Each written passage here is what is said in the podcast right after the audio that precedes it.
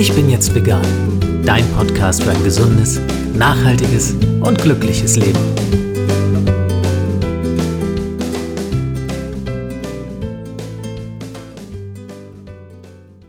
Hey und herzlich willkommen zu einer neuen Folge des Ich bin jetzt vegan Podcasts. Am Mikrofon sind heute Lisa Albrecht und Jens Herrndorf. Und wenn du unsere beiden Namen hörst, dann weißt du natürlich auch, worum es geht. Es ist die grün-vegane Sprechstunde am Start.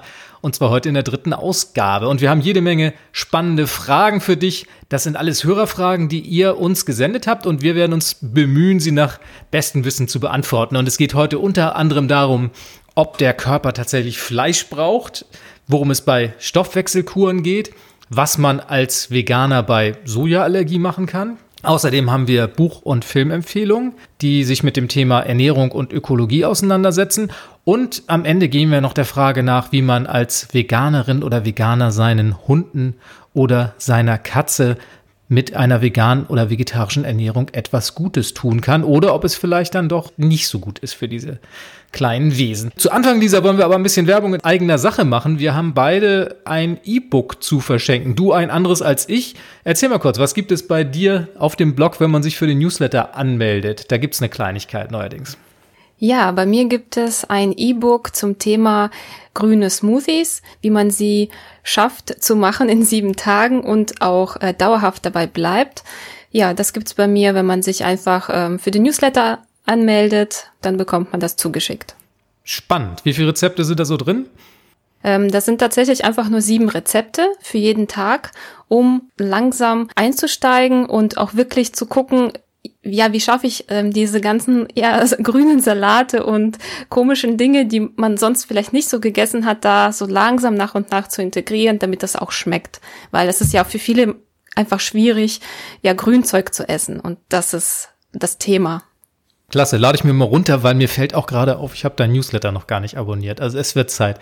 Bei mir gibt's keine sieben Tage grüne Smoothies, sondern bei mir gibt's elf Tipps für deinen Einstieg in ein veganes Leben. So nennt sich mein kleines E-Book, das ich gerade mal zusammengestellt habe ist auch nicht so riesig, es sind 35, 40 Seiten und auch das gibt es ja im Gegenzug zu deiner E-Mail-Adresse, wenn du dich für meinen Newsletter anmeldest und darin findest du ja ganz konkrete Tipps und Motivationshilfen, wie du in dein veganes Leben starten kannst und ja, mach davon Gebrauch, ist kostenlos und ich würde mich freuen, wenn du es dir runterladen würdest. So, Lisa, wir steigen ein in unsere Fragen und da wollen wir jetzt hier direkt mal mit Ersin anfangen, denn der hat eine ganz spannende Frage. Magst du vorlesen? Ja, ich lese einmal vor. Hallöchen, ich habe da bitte eine Frage. Ich bin seit einem Jahr Vegetarier. Leider fühle ich mich oft schlapp. Meine Muskeln sind auch so schlapp geworden. Muss ich vielleicht ein Zusatzmittel nehmen oder extra Vitamine? Mein Hausarzt sagt, dass der Körper Fleisch benötigt und ich ja schließlich kein Kaninchen bin. Ich sollte qualitativ gutes Fleisch essen, will ich aber nicht mehr.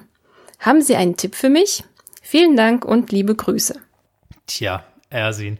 Also erstmal muss ich sagen, Ersin ist natürlich kein Kaninchen und ich bin kein Arzt und du auch nicht, Lisa. Das sollten wir vielleicht gleich mal vorweg schicken, weil wir geben hier jetzt Tipps, die auf unserer eigenen Erfahrung beruhen, die wir uns angelesen haben, die wir auch im eigenen Leben ausprobiert haben und von denen wir sagen können, ja, das funktioniert bei uns, aber wir müssen einfach nochmal klarstellen, dass wir hier keine ärztlichen und medizinischen Hinweise geben. Das gilt für diese Antwort und diese Frage genauso wie für alle anderen auch, die wir beantworten werden. Also insofern ist das bitte alles ja unter dem ganz individuellen Aspekt deiner Gesundheit zu betrachten und da musst du ganz genau gucken, was für dich passt. Aber trotzdem wollen wir uns hier nicht um eine Antwort drücken, denn schlappe Muskeln sind natürlich die äh, Sorge eines jeden Mannes und das soll nicht sein und das muss tatsächlich auch nicht sein als Veganer und als Vegetarier, wenn ich jetzt Ersin richtig verstehe, schon gar nicht. Also grundsätzlich denke ich mal, was man machen sollte und das kann ich jedem auch immer nur ans Herz legen und das haben wir hier auch öfter schon mal thematisiert, ist das Thema große Blutuntersuchung. Also bevor man jetzt einfach so im Trüben fischt und sich Aussagen eines Arztes anhört, die ich jetzt für nicht besonders qualifiziert halte, dass man Fleisch essen sollte und dann wird es schon werden mit den Muskeln, sollte man tatsächlich mal ganz konkret an die Ursachen ran. Und das geht über so eine Blutuntersuchung und da wird man dann sehr schnell klären können, welche Probleme da möglicherweise und welche Defizite da vorhanden sind. Und dann kann man ganz konkret rangehen und ja, sich mit diesem Thema ein bisschen konstruktiver auseinandersetzen. Grundsätzlich muss man sagen, dass dieses Vorurteil der vegetarischen Ernährung oder der veganen Ernährung, die halt dafür sorgt, dass man schlapp wird oder die Muskeln nicht wachsen würden, schon lange nicht mehr haltbar ist. Also gerade was die vegetarische Ernährung anbelangt, ich habe mich da extra vor dieser Sendung nochmal eingelesen, ist es so, dass mittlerweile auch die Deutsche Gesellschaft für Ernährung, die in der Regel sehr, sehr konservativ ist mit ihren Empfehlungen, dass die mittlerweile sagt, wir empfehlen vegetarische Dauerkost. Also die empfehlen das quasi als die optimale Ernährungsform. Und insofern denke ich mal, ist der Arzt da so ein bisschen auf dem Holzweg, weil das, was er da anspricht mit dem Fleisch, das zielt denke ich mal, ganz stark auch auf den vermeintlichen Proteinmangel ab. Und auch da hat die DGE mittlerweile eine ganz dezidierte Position. Da kann ich zitieren, das sagte nämlich die Pressesprecherin, die Antje Gahl, bei einer entsprechenden Kombination, sagt sie, von pflanzlichen Lebensmitteln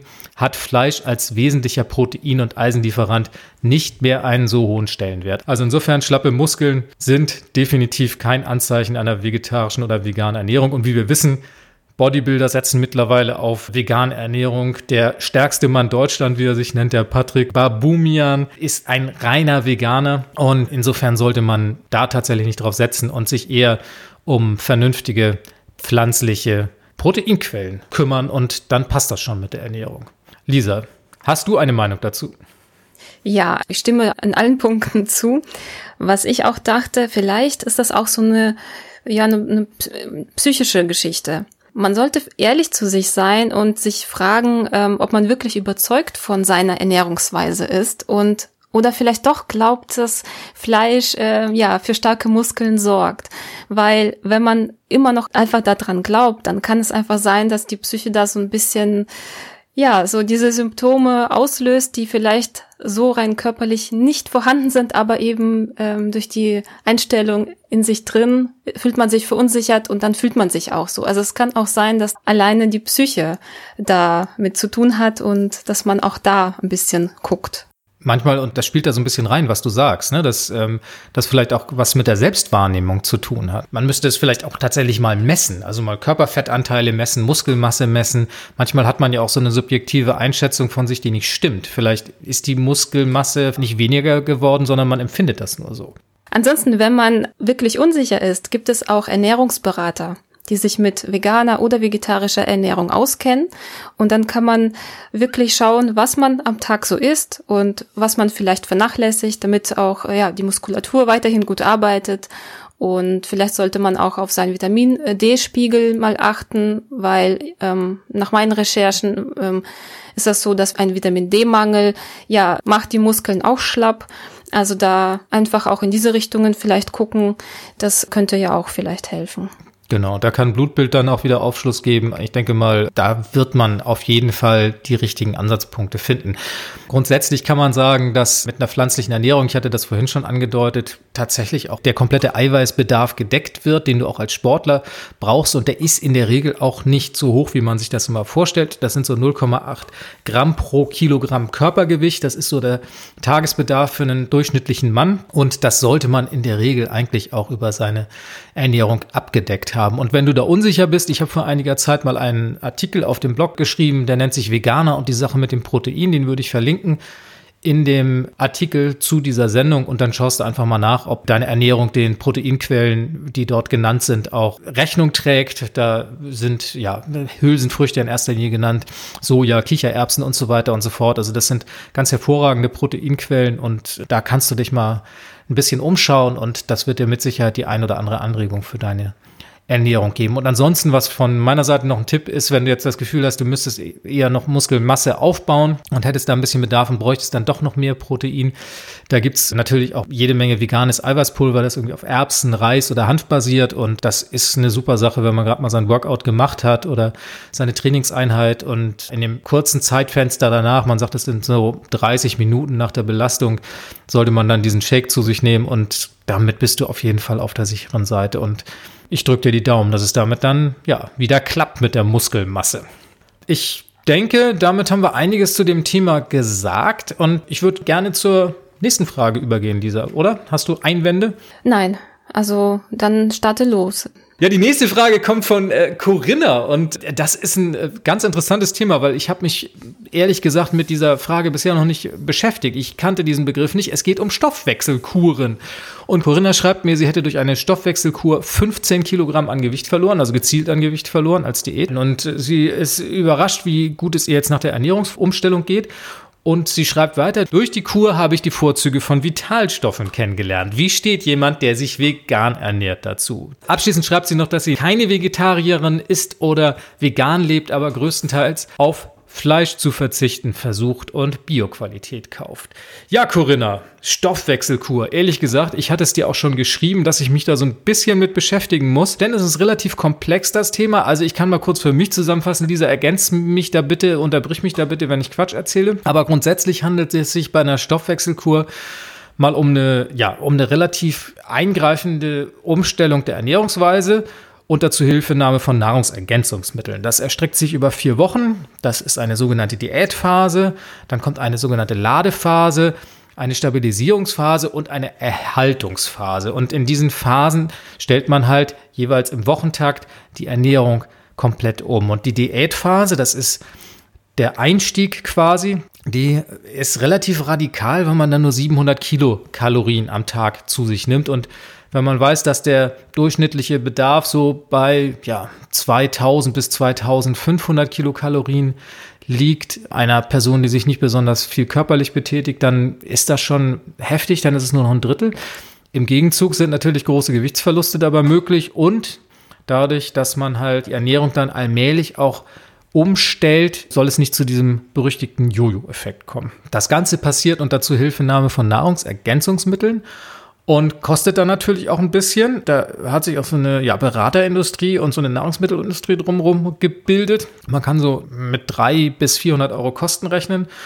Man empfiehlt es halt oftmals für Menschen, die halt schon andere Diäten probiert haben. Und das kann dann zu Erfolgen führen. Tja, was halte ich davon? Also grundsätzlich ist ja die Frage mit Diäten, wie geht man damit um? Ich denke mal, es ist nicht pauschal zu beantworten. Grundsätzlich würde ich mal sagen, wenn es jetzt für dich funktioniert hat, Corinna, dann war es gut, dann hast du alles richtig gemacht.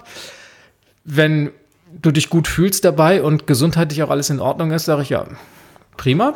Natürlich denke ich mal, und das ist jetzt mal meine ganz persönliche Sicht, sollte man grundsätzlich auf das achten, was man zu sich nimmt. Und bei einer veganen Ernährung, die ausgewogen ist und ausreichend, ist per se mal alles vorhanden, was der Körper braucht. Also insofern bin ich jetzt kein Freund von großen zusätzlichen Vitalstoffen, Ergänzungsmitteln und so weiter und so fort. Wir haben es in anderer Sendung schon mal thematisiert. Also Vitamin B12 ist ein Muss auf jeden Fall als Veganer. Das geht nicht anders. Vitamin D3 kann man, sollte man äh, supplementieren, aber da ist dann für mich auch schon das Ende erreicht. Insofern denke ich mal, für so eine Diät als Unterstützung Mag man machen. Grundsätzlich würde ich sagen, für mich würde ich es ausschließen. Wie sieht es bei dir aus, Lisa? Ja, ich habe ähm, keine Stoffwechselkuren ausprobiert. Deswegen habe ich da jetzt nicht so viel Erfahrung. So grundsätzlich auch mit Abnehmen habe ich auch keine Erfahrungen. Deswegen ist das auch ein, ein ganz neues Thema für mich. Ich denke auch, dass Nahrungsergänzungsmittel, also in so einem oder so einer Menge, also ich würde auch einfach nur B12 und Vitamin D3 zu mir nehmen. Und alles andere ähm, versuche ich durch ausgewogene Ernährung ja abzudecken. Also Corinna hat schon recht. Ich denke, dass ähm, das, was wir so im Supermarkt kaufen, oft einfach nicht mehr die ja Vitamine und also unter Vitalstoffe generell liefert, die wir vielleicht gerne hätten weil ähm, für den Handel werden ja auch ganz bestimmte Sorten gezüchtet und die ähm, sollen nur ja, ein bestimmtes Aussehen haben und ja eine bestimmte Qualität liefern, aber was die Nährstoffe betrifft, ich vermute mal, dass das nicht mehr so ist, wie es früher vielleicht mal war. Also wenn man jetzt ja auch wild wachsende Früchte irgendwo sammelt, merkt man schon diesen Unterschied. Einfach allein im Geschmack. Und ich denke auch, dass die Vitalstoffdichte da auch anders ist. Also auf jeden Fall, wenn man jetzt sagt, man möchte gerne diese Vitalstoffdichte irgendwie also höher schrauben, dann ähm, könnte man versuchen, auch selbst etwas anzubauen. Und ja auf qualitativ hochwertigere Lebensmittel zu setzen und ansonsten ja Nahrungsergänzung nur, wenn man auch wirklich einen Mangel hat und da hilft natürlich auch wieder ein Blutbild. Das ist so meine Meinung. Ich finde es ein wichtiger Punkt tatsächlich nochmal zu gucken, wo bezieht man seine Lebensmittel und äh, ja, welche Qualität haben die. Ne? Und ich denke auch, dass halt alles, was industriell produziert wird, wie du sagst, was gut aussieht möglicherweise, was im Supermarktregal liegt, nicht mehr die Nährstoffdichte hat, die wir uns wünschen und die wir benötigen. Und insofern ja, dann tatsächlich mal eher auf den Demeterhof gehen, selbst anbauen, ist auch ein toller Tipp, wie ich finde, wenn man die Möglichkeiten hat. Und ansonsten möglicherweise ja auf dem Wochenmarkt schauen, dass man dort seine Lebensmittel bekommt und halt vor allem auch regional kaufen. Ne? Ich denke, das ist auch eine wichtige Sache, weil je kürzer die Wege sind, die Lebensmittel zurückgelegt haben, desto frischer sind sie und umso mehr Nährstoffe bieten sie einem ich denke mal, wenn man sich dann ein Ernährungsplan zusammenstellt, bist du dann mit einer veganen Ernährung, falls du das, das habe ich jetzt aus deiner Frage nicht so ganz rauslesen können, Corinna, aber wenn das eine Idee sein sollte, schon auf dem richtigen Weg. Probier's mal aus und ja, wir freuen uns auf dein Feedback und deine Erfahrungen damit. Ja, auf jeden Fall Hut ab, dass man, äh, dass man geschafft hat, 15 Kilo zu verlieren. Ich finde, das ist ja schon eine Mega-Leistung. Und ja, kann man sich ja schon auf die Schulter klopfen und äh, wenn das so weitergeht und dass man äh, bei der guten Ernährung bleibt, ja, dann kann das ja nur, nur besser werden und ja, also eine tolle Leistung. Ja, Nina ist unsere nächste Fragestellerin und bei ihr geht's um ein anderes Thema, denn sie hat eine Allergie und fragt, ob wir ihr da helfen können. Ja, Janina schreibt, Hallo, mir gefällt deine Seite sehr und finde die Beiträge super. Ich versuche mich auch vegan zu ernähren. Allerdings habe ich das Problem, dass ich gegen Soja allergisch bin und die ganze Milchersatzprodukte wie Sojajoghurt wegfallen. Kennst du vielleicht noch Alternativen? Kuhmilch ersetze ich durch Mandelmilch, aber für Joghurt habe ich keine Idee. Ja, das ist natürlich schon ein bisschen bitter, dass man ähm, Soja nicht verträgt weil natürlich ja ganz, ganz viele Ersatzprodukte ja aus Soja bestehen. Das ist tatsächlich so, weil man auch Soja einfach so viel machen kann. Was ich jetzt äh, gesehen habe, es gibt auch Kokosjoghurt und auch Cashewjoghurt und ähm, diese Produkte schmecken auch richtig gut. Also ich habe ähm, Cashewjoghurt probiert, sogar in so einer roh, äh, rohen Qualität und ähm, Kokosjoghurt ist auch echt lecker. Gibt's aber natürlich nicht überall. Das ist ein bisschen ja, vielleicht kommt das jetzt noch. Und weil immer mehr Menschen ähm, Soja versuchen, weniger zu konsumieren, habe ich so den Eindruck. Und ansonsten gibt's noch die Möglichkeit, vielleicht kann man auch ausprobieren, ob man Kokosjoghurt selbst machen kann. Es gibt ja auch so vegane ähm, Starterkulturen, die man ähm, kaufen kann. Und ich weiß aber nicht genau, ob das mit Kokosmilch ähm, dann auch wirklich geht. Das habe ich noch nicht ausprobiert. Das ist so eine Möglichkeit. Und was mir noch eingefallen ist, vielleicht, ähm, ich weiß nicht, geht es jetzt wirklich um diese Joghurt-Konsistenz, einfach um diese, um so ein Mundgefühl oder auch wirklich um den Geschmack? Also wenn man jetzt sagt, man will einfach nur irgend so eine, ja, etwas dickere Maße irgendwie im Müsli oder so haben, dann vielleicht kann man ja auch Reismilch, es gibt ja auch ähm, eine sehr leckere äh, Reismilch ähm, äh, mit Vanille, zum Beispiel, wenn man die ein bisschen andickt, ja, und oder auch ähm, ein bisschen andere Geschmacksrichtung, aber einfach andickt und so eine ähnliche Konsistenz irgendwie erreicht, ja, vielleicht ist das ja auch eine Möglichkeit, einfach so in diese Richtung zu kommen. Vielleicht muss das ja gar nicht so nach Joghurt schmecken, aber so ähnlich sein. Ja. Ansonsten, ja, würde ich einfach nach Alternativen gucken. Also da gibt's da der Markt, ähm, ja, das entwickelt sich jetzt gerade so. Ja, gerade im Milchbereich, ne? Also ich war neulich mal wieder unterwegs, war in einer Jugendherberge untergebracht und ich habe mir dann vorsichtshalber so ein bisschen Sojamilch mitgenommen und mein eigenes Müsli. Und dann bin ich runtergegangen zum Frühstück und dann stand ich da an der Essensausgabe und ich glaube, die hatten, also ungelogen, acht, neun verschiedene Milchsorten da. Und das hat mir dann auf einen Schlag nochmal vor Augen geführt, was es so alles gibt. Das war Reismilch, das ist Dinkelmilch, das ist Hafermilch, Mandelmilch, Haselnuss, Macadamia, Hanf. Da hört es ja längst noch nicht auf. Also sehr unglaublich, was es da mittlerweile an Milchsorten gibt. Und ich glaube, auch, dass sich dafür ähm, Janina was finden lässt. Und viele dieser Milchsorten, und das weißt du auch, Lisa, die sind ja ganz einfach selber zu machen. Da braucht man nicht viel für. Ne? Kannst du kurz mal skizzieren, wie das so funktioniert? Man braucht wirklich nicht viel für. Hilfreich wäre ein Hochleistungsmixer. In dem Fall geht aber auch ähm, Ja, mit äh, eingeweichten Nüssen ähm, kann man auch mit einem handelsüblichen, ja, auch so einem, einem Stabmixer das machen. Man weicht einfach Nüsse ein über Nacht, dann nimmt man ein Liter Wasser und ungefähr, also eine Handvoll Nüsse reicht. So kann man vielleicht ähm, als Menge sagen. Und das mixt man und nimmt man entweder so ein Sieb, ein ganz feines Sieb oder ein Nussmilchbeutel. Und äh, sobald man das ausgepresst hat, hat man eine leckere Pflanzenmilch. So einfach ist das. Also das Einzige, man muss sich immer mal wieder überwinden, das zu machen. Das ist halt ein Ticken mehr Arbeit, als in den Supermarkt zu gehen und die Verpackung aus dem Regal zu ziehen, aber am Ende, du hast es auch, wenn du dann, ja, du stellst dir einfach so ein paar Flaschen bereit und äh, die kannst du immer wieder befüllen. Es ist müllfrei, es ist so gut wie abfallfrei, es ist nur organischer Abfall. Also ich finde es total toll, ich mache das unheimlich gerne und man kann auch einfach variieren. Ne? Mal macht man eine Hafermilch, mal macht man eine Mandelmilch je nachdem, wo man gerade Lust drauf hat. Ne, und ansonsten, ich muss kurz noch sagen, also als Janina mir die Frage schickte, dachte ich im ersten Moment, ach, scheiße, Sojaallergie und Veganer meine Fresse, wie soll das denn funktionieren?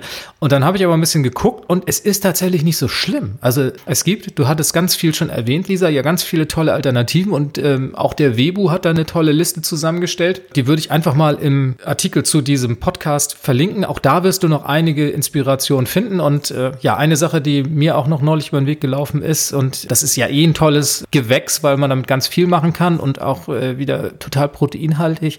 Das ist die Lupine und auch aus der Lupine kann man nicht nur ja einen tollen Fleischersatz machen, sondern es gibt mittlerweile auch super Lupinen-Joghurt. Hast du den schon mal probiert? Nee, Lupinenjoghurt. Tatsächlich, ja. echt? Ja. Okay. Lecker. Das ist, äh, ja. Sehr schön, das muss ich wirklich noch nachholen.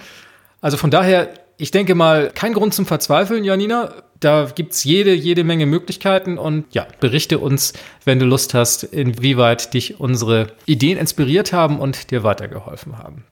Dann springen wir auch schon gleich mal zu Lana, denn Lana hat eine Bücherfrage. Sie macht gerade Abi und hält eine Präsentationsprüfung, wie sie das nennt, darüber, ob vegane Ernährung unserer Ökobilanz helfen kann oder sie verbessern kann. Und sie fragt, ob ich oder wir dieser Bücher kennen, die sich mit diesem Thema auseinandersetzen und die sogar in der Bibliothek zu finden sind. Ja, ob sie in der Bibliothek zu finden sind, weiß ich jetzt nicht. Grundsätzlich kriegt man ja heutzutage eigentlich alles über die Fernleihe. Das sollte kein Problem sein. Meine Tipps, ja. Also die Frage ist, wie wissenschaftlich es jetzt sein soll.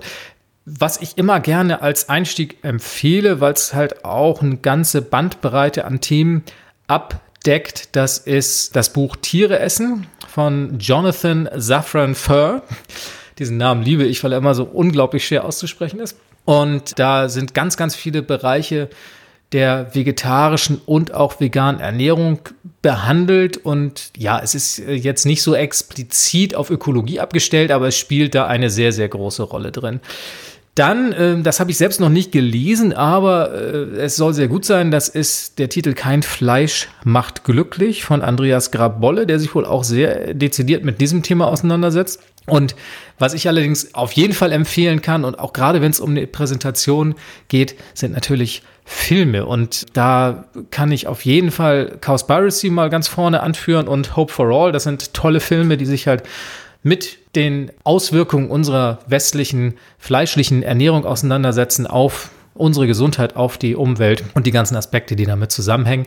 Da gibt es noch viel, viel weitere. Gabel statt Skalpell ist ein weiterer, der auch sehr, sehr eindrücklich ist und 10 Milliarden, wie werden wir alle satt, der sich damit beschäftigt, wie unsere Ernährung auf ja, die wachsende Bevölkerungszahl, die auf uns zukommt. 2050 sollen wir 10 Milliarden Menschen auf der Erde sein, reagieren sollte, damit wir tatsächlich dann auch alle, wobei ich weiß gar nicht, ob ich da noch da bin, ich sage immer wir, das kann doch Quatsch sein, 2050 habe ich schon längst, habe ich schon längst diesen Planeten verlassen, wie wir dann ja all die Bäuche gefüllt bekommen. Lisa, was fällt dir dazu noch ein? Ja, ich habe vor ungefähr zwei Wochen ein Buch gelesen, das heißt Besser einkaufen von Katharina Schickling. Und das ist jetzt vielleicht äh, nicht ganz so äh, wissenschaftlich, aber, und da geht's auch hauptsächlich um also auch nicht um vegane Ernährung, sondern um Ernährung grundsätzlich. Aber es war sehr kritisch und da wurde so in jeder Kategorie äh, mal aufgezeigt, wie man nachhaltiger und umwelt umweltfreundlicher einkaufen kann. Und das hat ja auch was wieder mit der Ökobilanz zu tun. Da habe ich auch einige Sachen für mich entdeckt, die ich noch nicht wusste. Das fand ich sehr interessant. Und ansonsten fallen mir noch Bücher von Hans-Ulrich Grimm ein. Ich weiß jetzt nicht genau die Titel, weil er hat so einige dazu geschrieben und die sind auch alle so, also haben jeweils immer ein ganz bestimmtes Thema, aber ähm, da hinterfragt er auch vieles sehr kritisch. Vielleicht ist da auch noch was dabei. Ja, spannend. Das sind Titel, die ich auch noch gar nicht kenne. Also da werde ich auf jeden Fall auch mal reinschauen. Und ja, für dich, Anlane, noch der Hinweis, ich habe auch auf meiner Seite auf dem Blog eine Buch- und eine Filmkategorie. Da schau einfach mal rein, verlinke ich auch hier. Und da solltest du auch noch die ein oder andere Inspiration finden, was dein Thema anbelangt. Und natürlich für solche Fragen sind auch immer der Webu, also Pro Weg heißen sie ja jetzt, und die Albert Schweitzer Stiftung oder auch Peter ansprechbar. Da kann man auch jede Menge Infomaterial anfordern und nach meiner Erfahrung sind die da auch immer sehr freigebig und sehr, sehr hilfsbereit, wenn es um solche Themen geht. Da werdet ihr oder wirst du, Lana, mit Sicherheit auch Unterstützung bekommen. So, dann kommen wir schon zur letzten Frage, Lisa, und es dreht sich um unsere tierischen Mitlebewesen. Sonja fragt, Hallo, wenn man wirklich vegan lebt, was gibt man seinem Haustier, Hund oder Katze? In jedem Futter ist etwas von einem Tier drinnen, auch im Trockenfutter. Also muss man wieder etwas kaufen, wo Tiere dafür sterben müssten. Tja, ganz schönes Dilemma, ne? Ja, vor dieser Frage stand ich auch, äh, weil äh, ich wollte auch einen Hund adoptieren und war mir nicht sicher, ja, was ich denn nun machen soll. Und ich habe mich dann sehr lange damit beschäftigt, mit diesem ja schon sehr heißen Thema und kam zum Ergebnis, dass ich ähm, meine Hunde vegan ernähren möchte. Das ist eine ganz persönliche Entscheidung und da, diese Entscheidung muss ähm, ja jeder Hundebesitzer äh, für sich treffen. Für mich war das ganz klar und ja, ähm, dazu kann ich kurz erzählen, dass wir hatten eine Hündin, sie ist letztes Jahr verstorben mit ungefähr elf Jahren. Die haben wir aus dem Tierschutz aufgenommen und sie hatte so einige Krankheiten, die sie also schon mitgebracht hat. Und unser Tierarzt, also sie war wirklich regelmäßig da und unser Tierarzt hat immer gesagt, hm, also er hat sich gewundert, dass sie so gut äh, mit den Krankheiten umgeht oder also dass es ihr so gut geht, weil das waren jetzt keine Krankheiten, die so einfach waren und ähm, deswegen war das schon mal ganz positiv für uns. Also wir fühlten uns bestätigt und das ähm, also auch der Hund ähm, hat davon profitiert. Deswegen haben wir eine sehr positive Erfahrung äh, machen können und der Hund wurde, wie gesagt, elf Jahre. Das war ein großer Hund. Das war ähm, also mit mit dem Paket an ähm, Krankheiten war das wirklich gut. Ja, und unsere zweite Hündin, die wir jetzt haben, ja, die wird natürlich auch ganz normal vegan ernährt. Sie hat sich super entwickelt, hatte früher so ein ganz ähm, ja, ich weiß nicht, ähm, zerrupftes Fell. Ich weiß nicht, wie man das beschreiben kann. Also wir werden von unseren Nachbarn immer wieder angesprochen, dass die erkennen sie kaum wieder. Also sie ist so wuschelig, ja, also ganz, ganz anders geworden. Und ähm, also man sieht auch am, am Fell alleine, dass äh, es dem Hund gut geht. Wir haben am Anfang, weil wir noch so unsicher waren und auch wollten so einfach ähm, die ganze Sache möglichst unkompliziert äh, machen, haben wir einfach Hundefutter gekauft veganes Hundefutter in Bioqualität und irgendwann aber haben wir gesagt, wir versuchen wirklich unser Hundefutter zu kochen und haben